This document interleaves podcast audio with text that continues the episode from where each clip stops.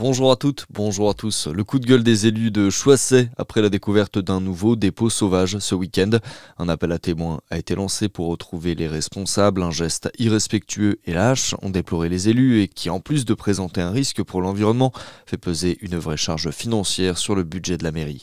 Les premières médailles au concours général agricole au Salon de l'agriculture à Paris. Depuis samedi, des produits régionaux sont présentés au jury. C'est le cas des vins de la fruitière vinicole d'Arbois dans le Jura.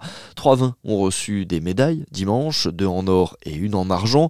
Les vins présentés ont été choisis avec minutie selon David Pillot, directeur commercial de la fruitière. On a goûté euh, un, nombre assez important d'échantillons de, vins. On a évalué tout d'abord la qualité, et puis avec ce retour qualité euh, collégial, hein, j'insiste, hein, donc il y avait toute la partie commerciale, il y avait toute la partie élaboration, il y avait une partie aussi de nos sociétaires, je pense qu'il y avait une trentaine de personnes qui goûtaient, donc on avait un questionnaire où on évaluait la qualité des vins présentés.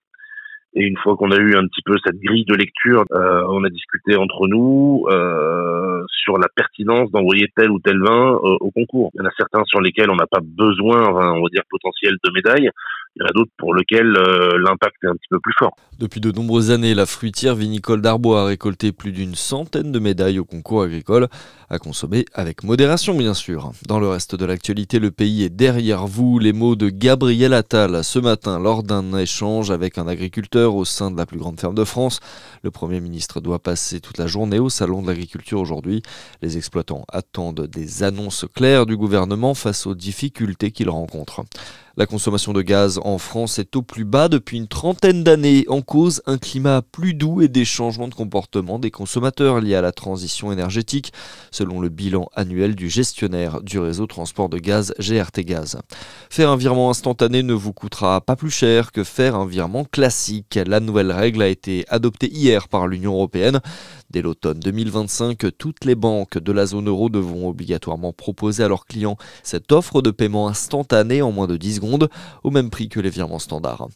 Il était Dijonais et prix Nobel de médecine. Roger Guimin est mort la semaine dernière aux États-Unis. Il avait marqué la science médicale pour ses recherches sur le cerveau et reçu la fameuse distinction en 1977.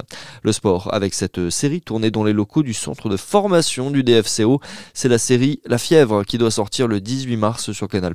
Six épisodes consacrés à un scandale dans le monde du foot français. Et puis côté sportif, sur le terrain, le DFCO s'en sort plutôt bien face à Nancy Hier, les Dijonais se sont imposés 3-1 à domicile. Une victoire qui permet à Dijon de s'emparer de la quatrième place au classement de national. C'est tout pour l'essentiel de l'actualité. Merci d'être avec nous à suivre votre météo sur Fréquence Plus.